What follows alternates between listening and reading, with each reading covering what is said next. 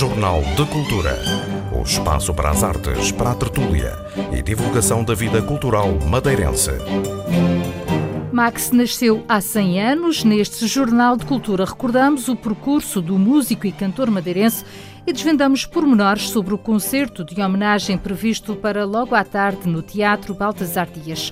Uma das netas do cantor explica que a família espera resolver em breve a questão da cedência à região do espólio que se encontra guardado na casa da família, em Sintra.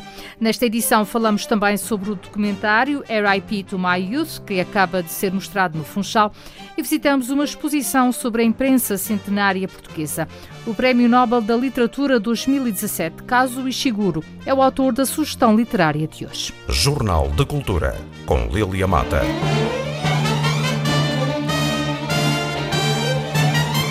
Noites da Madeira bela de magia, encanto sedutor. A família de Max, nascido há 100 anos, espera que fique resolvida em breve a questão da cedência do acervo do cantor à região. O assunto vem sendo falado há vários anos, mas sempre de maneira informal. Rita Souza, uma das netas do conhecido cantor, diz que o espólio está devidamente inventariado e preservado. A família entende que o melhor local para guardar as memórias da vida e carreira de Max é a sua terra natal. O espólio de novo está todo inventariado, está na posse do meu pai. Uh, e, e, portanto, ele também aguarda, porque já houve diversos contactos uh, para, para essa situação acontecer, algumas por entidades mais privadas, outras, e portanto, o meu pai estaria à espera de uma coisa mais saber para onde é que vai tudo, não é? Porque não foi assim ainda tudo muito bem combinado, mas, mas vai ser e, e está tudo orientado para, para o ser e ele permanece todo uh, bem guardado, bem estimado, porque realmente tem um valor sentimental muito grande quer para a família, quer para os madeirenses, como é lógico. Neste momento, será o governo regional a assumir essa. Eu penso que vai ser. Atenção, eu estou a falar isto, mas, é, tem estado tudo a ser tratado com o meu pai. Pode dar alguns exemplos de que é que é composto esse espólio? Sim, olha, uh, eu posso lhe dizer até porque hum, nós vamos levar amanhã uma pequena lembrança para para dizer que, que existe e que está, está tudo vivo. um, por exemplo, é o primeiro gorro que o meu avô utilizou, o barreto madeirense, que vem de 1946, é todas as, um, as gravações em, ainda no suporte da altura, que são aquelas fitas, uh, as gravações, um, as primeiras gravações das músicas, ou seja, mesmo os originais, é o fato da madeira que ele usava, o original também, que até tem os buraquinhos da, da traça, uh, são muitas e enormes fotografias, discos de ouro prémios que ele foi recebendo em todo o mundo, tudo isso está uh, guardado, estimado, como ele deixou e como a minha avó preservou e a seguir o meu pai. Recortes de jornais da época, muita, muita coisa mesmo.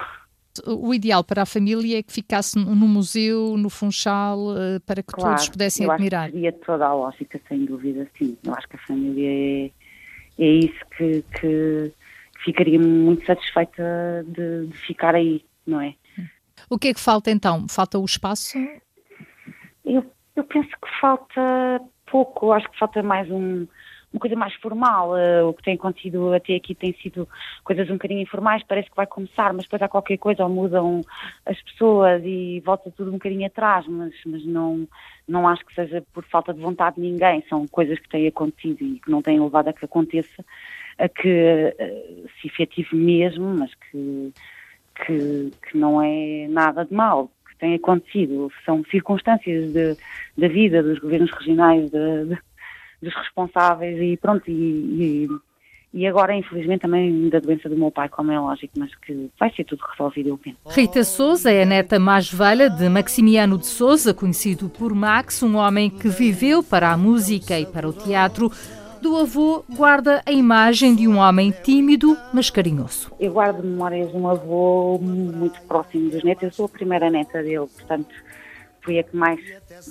mais, mais convivi, porque também sou mais velha. Mas, uh, era, era um avô muito próximo dos netos porque ele era muito bem disposto, muito querido, muito doce connosco.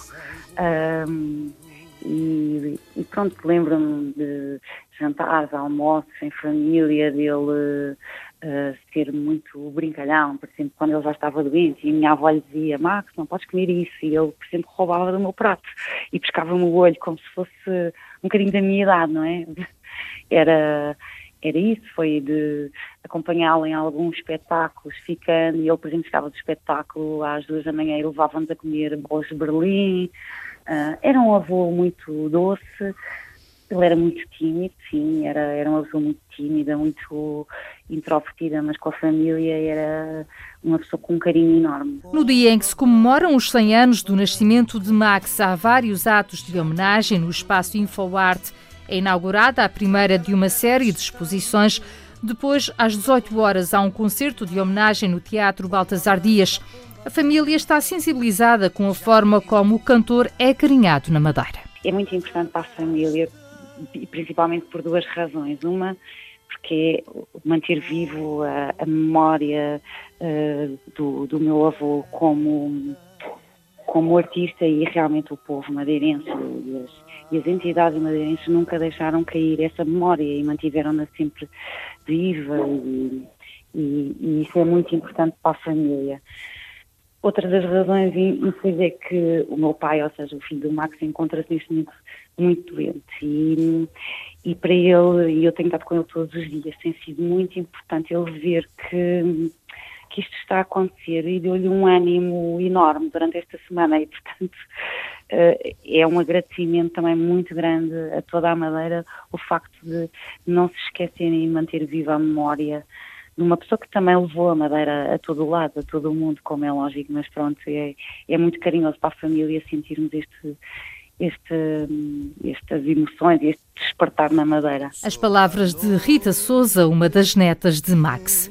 As três netas marcam hoje presença nas homenagens ao músico, uma oportunidade para tentar acertar definitivamente com o Governo Regional a cedência do espólio que se mantém numa casa da família, em Sintra.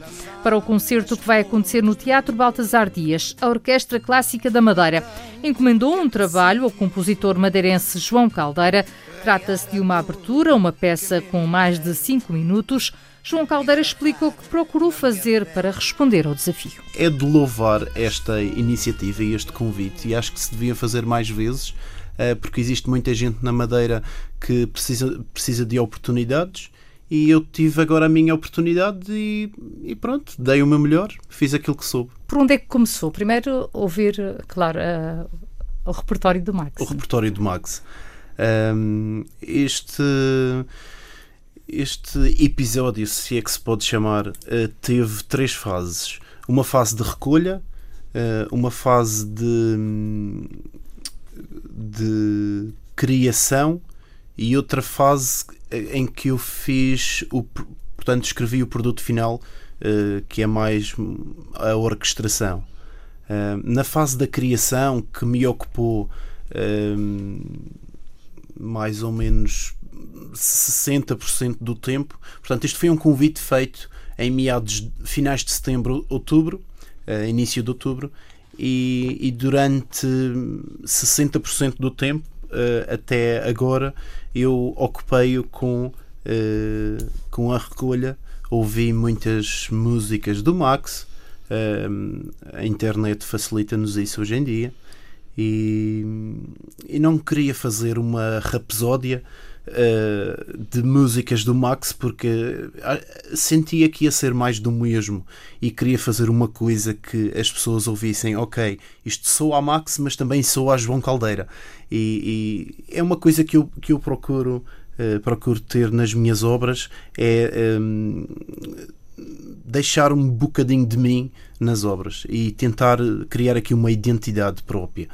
Um, a segunda fase que foi mais curta foi, eh, com base na minha pesquisa, uh, escrever uh, o que é que eu ia aproveitar da pesquisa. Portanto, não podiam ser obras completas, não podia ser as músicas todas do Max, nem podia ser a grande parte de cada música. Portanto, pequenas ideias melódicas, rítmicas e harmónicas para incluir na peça. E a última fase, que, que para mim foi a mais curta e, e, e a que me pressionou mais, um, foi a orquestração. Eh, que foi a que durou menos tempo. Que são um, eh, mais de 5 minutos, quase 6 minutos. Eh, em que uh, usa os ritmos das canções do Max para, para algo totalmente diferente, é isso? Se, se, quer dizer, eu quero dizer que sim, mas é que eu tentei Como fugir é a isso. Porque quando quando nós pensamos na canção A Mula da Cooperativa, que tem um ritmo ternário, um tá, um tá tá, ok, isto dá identidade a, toda a música, mas eu tentei fugir um pouco e, e dar-lhe um bocadinho também daquilo que eu interpreto desta música. Uh, lá está, eu não quis fazer exatamente igual porque senão ia soar a, a, uma rapsódia de canções do Max. Portanto, eu moldei um bocadinho uh, estes, estes pequenos pormenores. E como é que é então esta sua visão de, da música do Max? Bom, isso é uma pergunta complicada. Como é que é a minha visão das Sim. músicas do Max? Um, o Max foi um, um compositor uh, perfeitamente normal para o seu tempo. Uh, eu penso que ele foi muito audaz. Uh, um rapaz que era alfaiate, se não me engano. E que lá está, também teve a sua oportunidade, também teve a sua janela e resolveu investir na, nessa, nessa área, no, na, na, nas artes do espetáculo. Um, eu vejo, eu vejo a música do Max como um reflexo do seu tempo, da sua realidade, mas elevado a um patamar mais, mais erudito um, o Max, uh, não sei se se pode dizer que é folclore, um, folclore com aditivo, mas, mas, mas a música, a música do Max hoje em dia é-nos muito popular.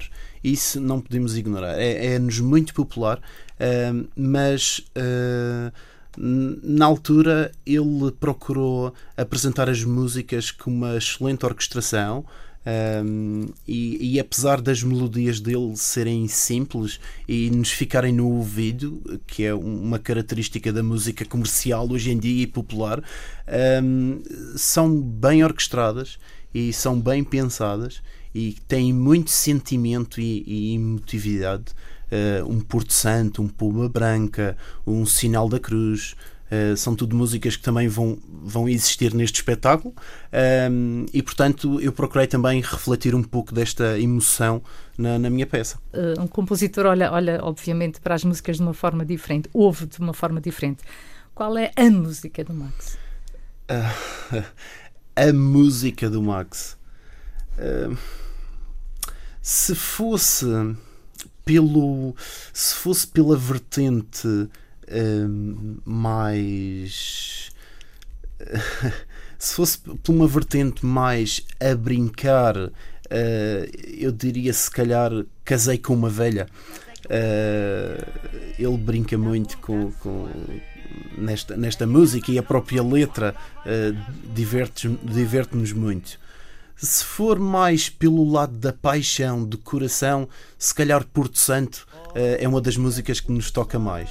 E eu, nesta, nesta abertura que, que escrevi, um, eu faço uma, um contraponto entre a música Porto Santo e a música Pomba Branca.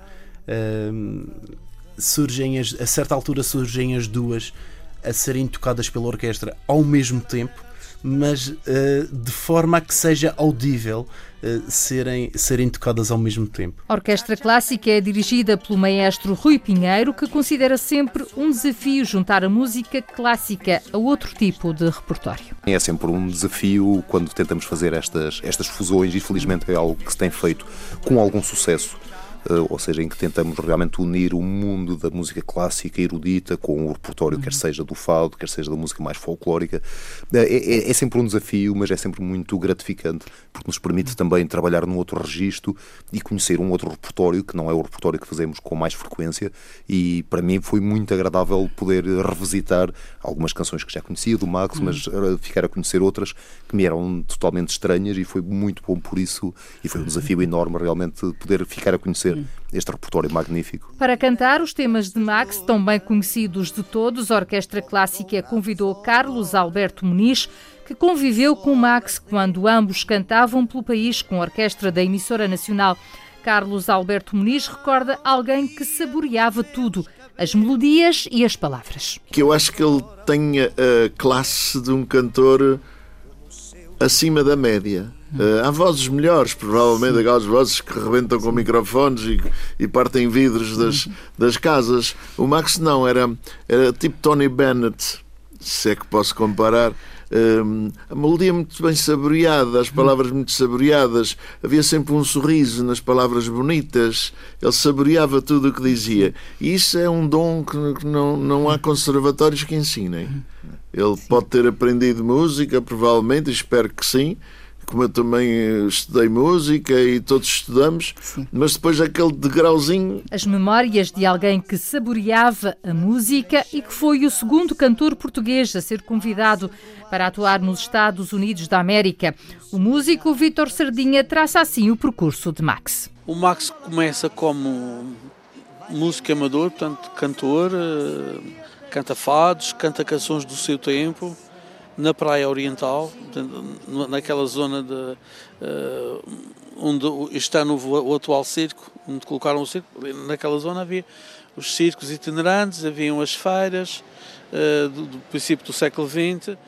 Ele vai começar a cantar lá com música amadora. Depois é natural o circuito das pequenas festas, dos casamentos, dos batizados, mas há uma personalidade importante na, na vida do Max e na vida do Tony Amaral o Max não conhecia o Tony Amaral. Quem vai proporcionar a ligação destes, o Tony Amaral músico e o, e o Max cantor, é o diretor e, e, dono do Hotel Bela Vista, Fred Jones. O Fred Jones é que vai ouvir o, o Max, por acaso, num, num convívio de amigos uh, ali próximo da Ribeira de São João, uh, e vai convidar o Max para duas coisas cantar e tocar bateria, como o Max também tocava bateria. E portanto, há um primeiro do entre o músico que já lá tocava ao jantar, o Tony Amaral, uh, e o Max, que vai cantar as suas músicas e os seus fados, as suas canções, que se acompanha também à, à bateria e acompanha o Tony Amaral. Este é o primeiro núcleo.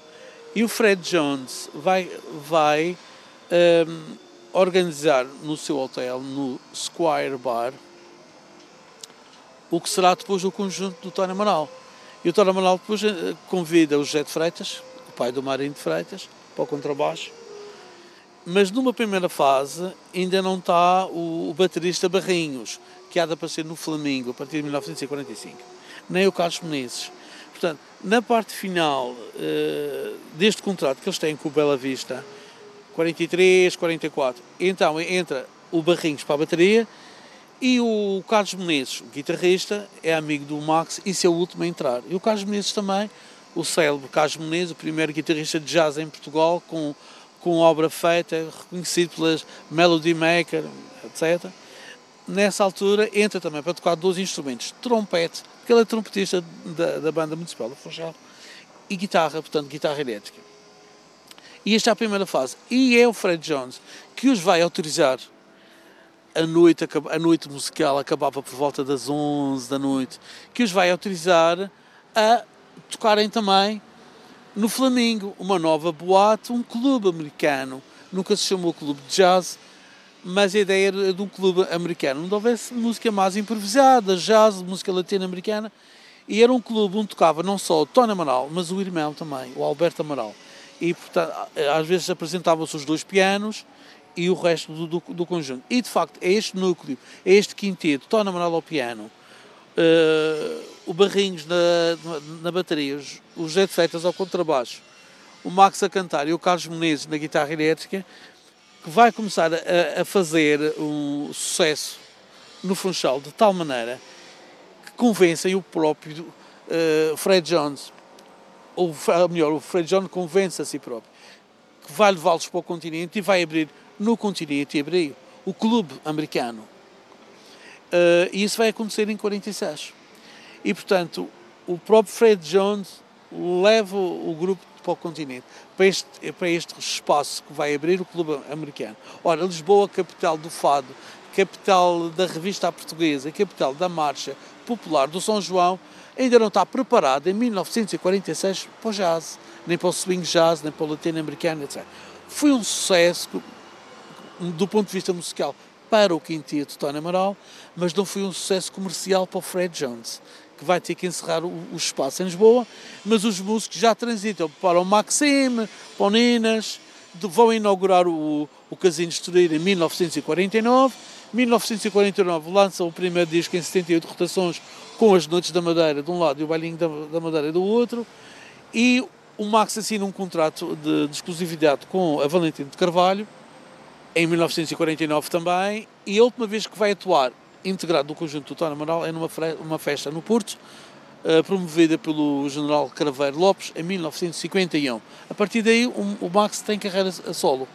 A partir de 52 vai-se apresentar nas saias curtas uma, uma, uma, uma primeira revista com o Eugênio Salvador e vai começar a fazer também esse, esse mundo da revista à portuguesa, começa a gravar as suas músicas e apresenta-se, e isto é, isto é muito importante, porque há pessoas que confundem que o Max apenas cantava fado, ou o Max apenas era humorista.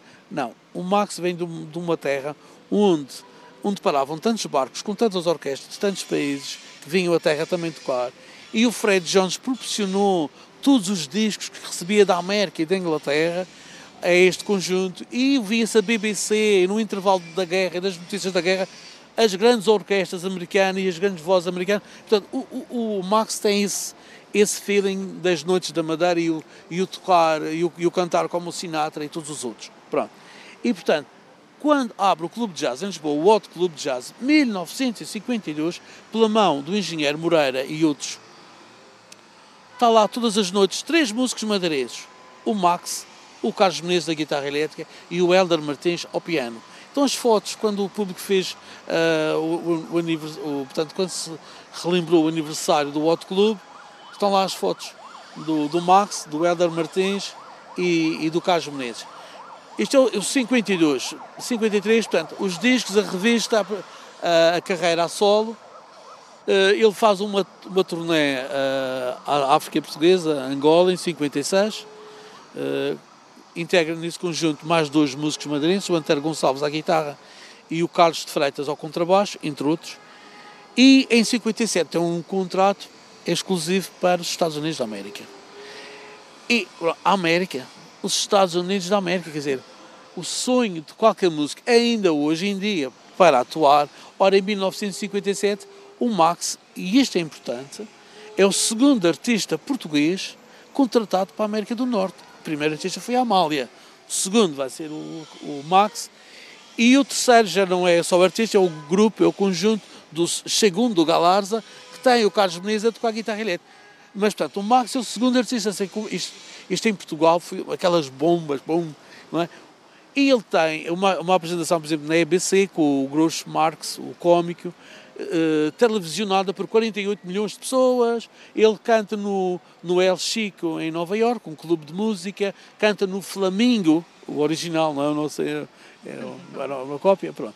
É, no, no Flamingo, em Hollywood. Uh, vai ao Carnegie Hall, uh, sede das, das Nações Unidas. Tem uma turnê pelo país com os Nicholas Brothers. É acompanhado por orquestras uh, fantásticas. E pronto.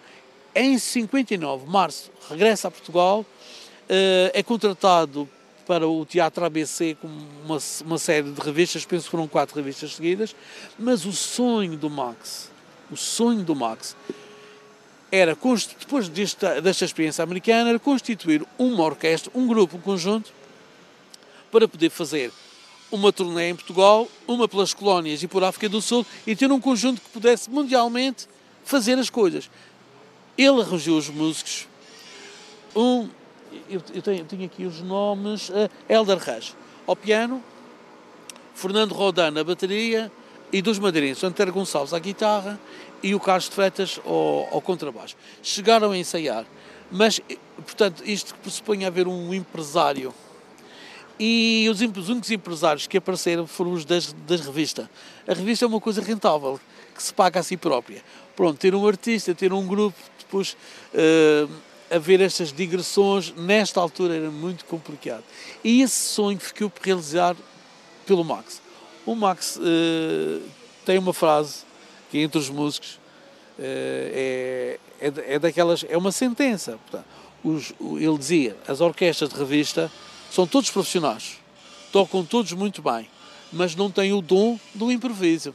E está tudo dito. Ou seja, não conseguem fazer o que os outros músicos tocam a contrato e nestas boates, e nesses hotéis e nos clubes já conseguem fazer.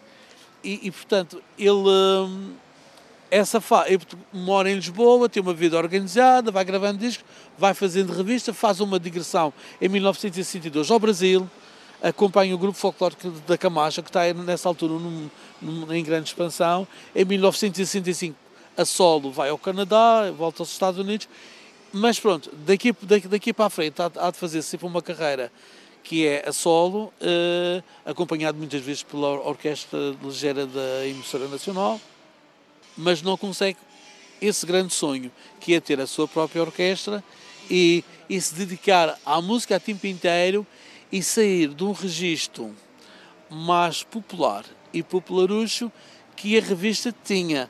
A revista, a revista dava-lhe o dinheiro para ele pagar as contas, ele dizia isso. A revista dava-lhe o dinheiro para pagar as contas e para sustentar a família. Mas a visão musical do Max era, era e além disso. Um sonho por realizar por entre muitos outros que se tornaram realidade.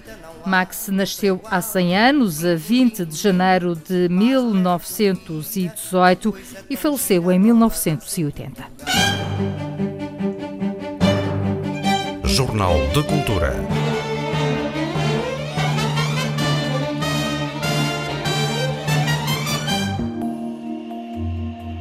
R.I.P. to My Youth. Este é o título de um documentário sobre a transexualidade que está a chamar a atenção, realizado por um grupo de alunos do mestrado de Audiovisual e Multimédia da Escola Superior de Comunicação Social.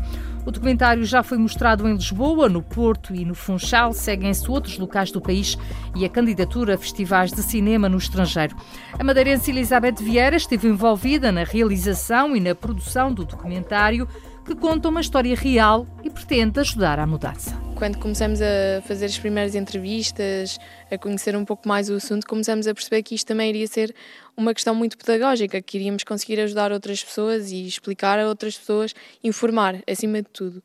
E, e é isso que se tem tornado, graças a Deus, com toda, com toda a fama, não é bem fama, com tudo o que se tem falado sobre isto, mas tem sido positivo porque acho que a história do Isaac também é isso, é um caso de sucesso que merece ser ouvido para as pessoas entenderem realmente o que é esta questão da transexualidade. Chama-se Isaac dos Santos, tem 20 anos e não se importa de partilhar com o mundo o seu processo de transição de género desde os 5 anos, que tinha bem clara a certeza de não ser uma rapariga, mas sim um rapaz. Para mim foi um sarar de todas as feridas, porque quando iniciei a transição, aos 18 anos, foi, lá foi o meu primeiro ano da faculdade, um, é o tratamento hormonal, é a quantidade de tempo de espera, é processos cirúrgicos.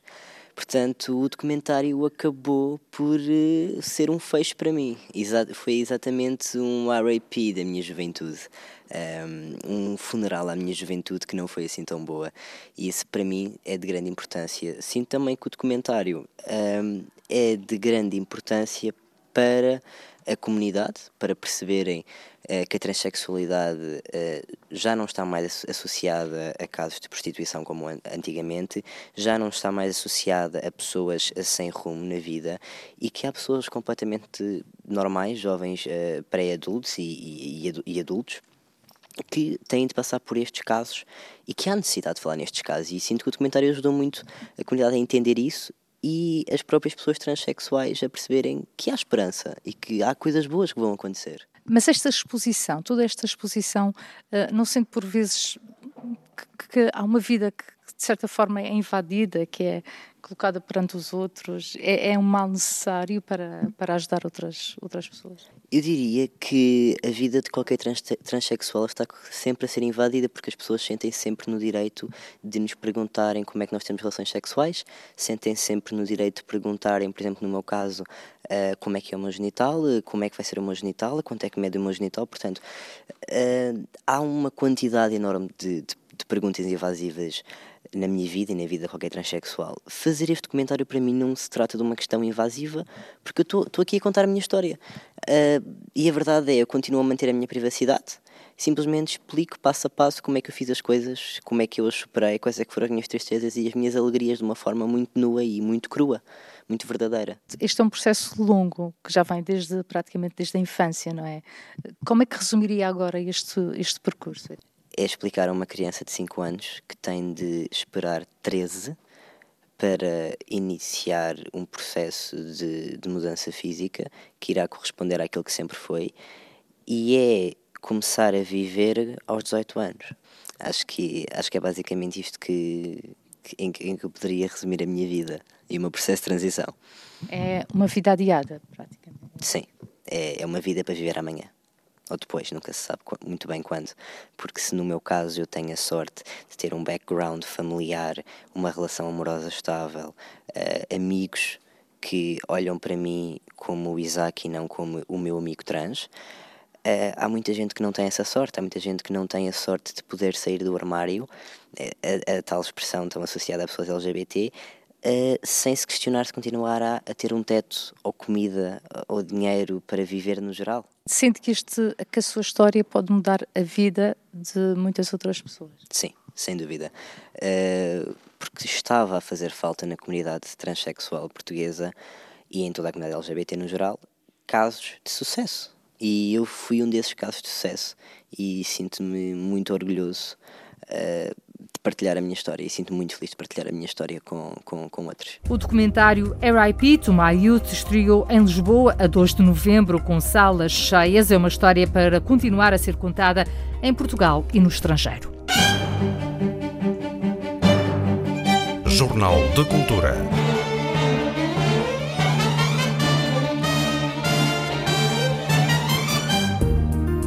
O Diário de Notícias do Funchal é um dos 31 jornais centenários que existem atualmente em Portugal, com publicação contínua. No Teatro Baltasar Dias é possível saber mais sobre estes jornais numa exposição patente ao público até 28 deste mês. A iniciativa é da Associação Portuguesa de Imprensa, que está a tratar de uma candidatura a património cultural da Unesco, tal como explica João Palmeiro. Primeiro, uh, o olhar muito espantado às vezes incrédulo, com que uh, os estrangeiros com que eu me dou muito nas organizações internacionais que a Associação está presente, que me falavam quando eu dizia ah, temos em Portugal 30 ou 31 ou 33 jornais que há mais de 100 anos se publicam continuadamente, sem interrupções. É uma coisa que uh, nos países da Europa e mesmo na maior parte dos países de fora da Europa, isso não existe. Portanto, existem muitos jornais com mais de 100 anos, eh, como em Portugal, existem outros, mas que tiveram ao longo da sua história interrupções por guerras, por uh, colapsos das empresas, por catástrofes naturais até. Agora, ter um acervo como aquele que nós temos e que aqui se pode ver até no quadro que representa o país, que está um bem distribuído pelo país, com uma ou duas exceções, que eh, tem regiões que têm mais do que um jornal, tem cidades que têm mais do que um jornal centenário. Isso começaram a dizer-me isso é uma coisa que nós nunca ouvimos e nunca vimos. Bom, e então, quando foi o lançamento dos 120 anos eh, do, do Jornal de Santarém, eh, que foi já há uns 12 anos ou 11 anos, nós decidimos uh, criar primeiro um grupo de jornais interessados. Esse grupo foi-se alargando, nasceu a ideia de lançar um projeto de candidatura a património cultural e material da Unesco e é aí que estamos. O Presidente da República, o ano passado, uh, no 25 de Abril, condecorou a Associação por esta iniciativa. Estamos na terceira volta, quero eu dizer que eh, sem entrar em muitos pormenores, eh, por duas vezes tentámos eh, soluções que não estavam de acordo com o modelo que a Unesco impõe. Penso que agora, finalmente, encontramos um caminho e que, portanto, durante este ano, que é o ano do património europeu, conseguiremos chegar com o processo até ao fim. Nos Açores resistem quatro jornais centenários, na Madeira, um. os Açores são nove ilhas, a Madeira é o, são duas ilhas, portanto, eu acho que esta é a óbvia explicação.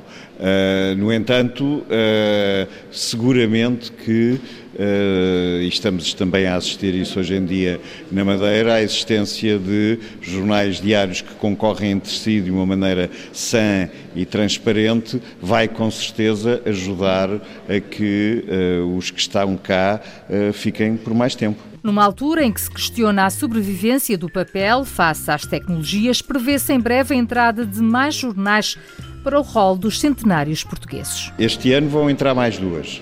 Só não estão ainda aqui porque a primeira entra em março e a segunda suponho que é em junho. E nos próximos cinco anos temos mais nove que completarão 100 anos. Possivelmente até poderá haver uma ou outra que ela própria não está ainda consciente, já existiu aqui alguns casos em que uh, as próprias publicações não tinham consciência e depois foram ver, uh, sobretudo porque o princípio é tem que estar em publicação contínua, quer dizer, não pode ter tido interrupções ao longo da sua história. Portanto, uh, eu não acredito que em circunstâncias atuais e com esta iniciativa seja possível no futuro que se uma publicação destas tiver grandes dificuldades, que não haja quem queira ajudar a que ela continue a integrar este importante e valioso uh, modelo do património imaterial português. Para já é possível conhecer 31 jornais centenários portugueses numa exposição patente ao público no Teatro Municipal Baltasar Dias. Jornal de Cultura.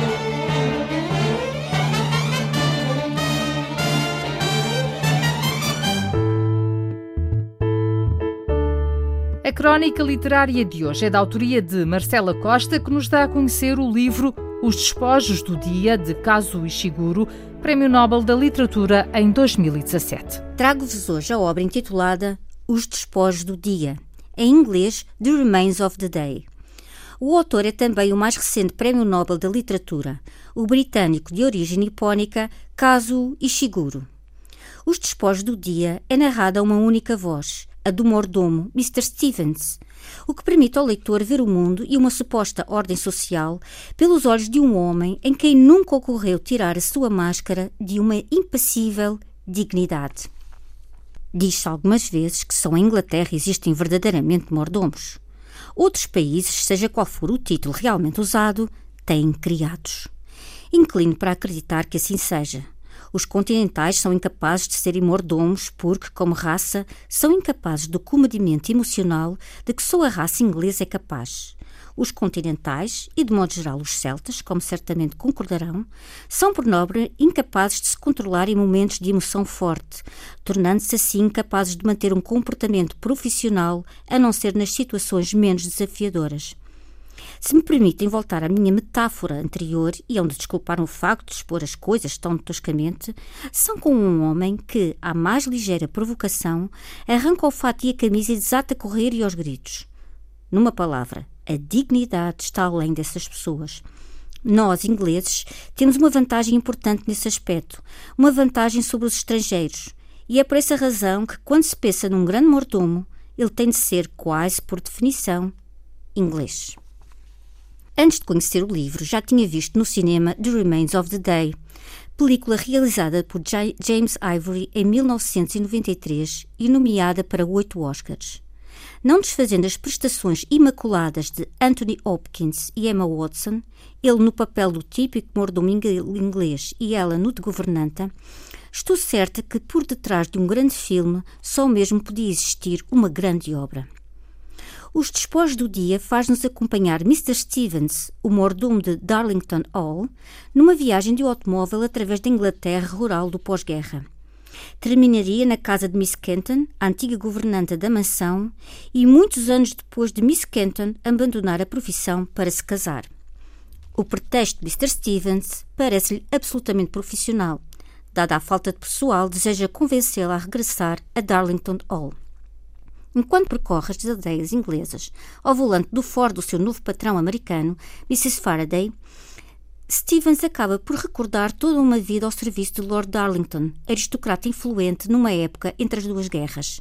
E como o espírito viaja quase sempre com o corpo, a jornada de Mr. Stevens é também uma jornada interior, reflexiva, sobre 30 anos de lealdade para com aquele que define como um grande homem e autêntico servidor da humanidade parte em viagem convencido de ter ajudado aos esforços políticos de Lord Darlington nas suas reuniões privadas, se não mesmo secretas, entre personalidades influentes no círculo maior da política internacional.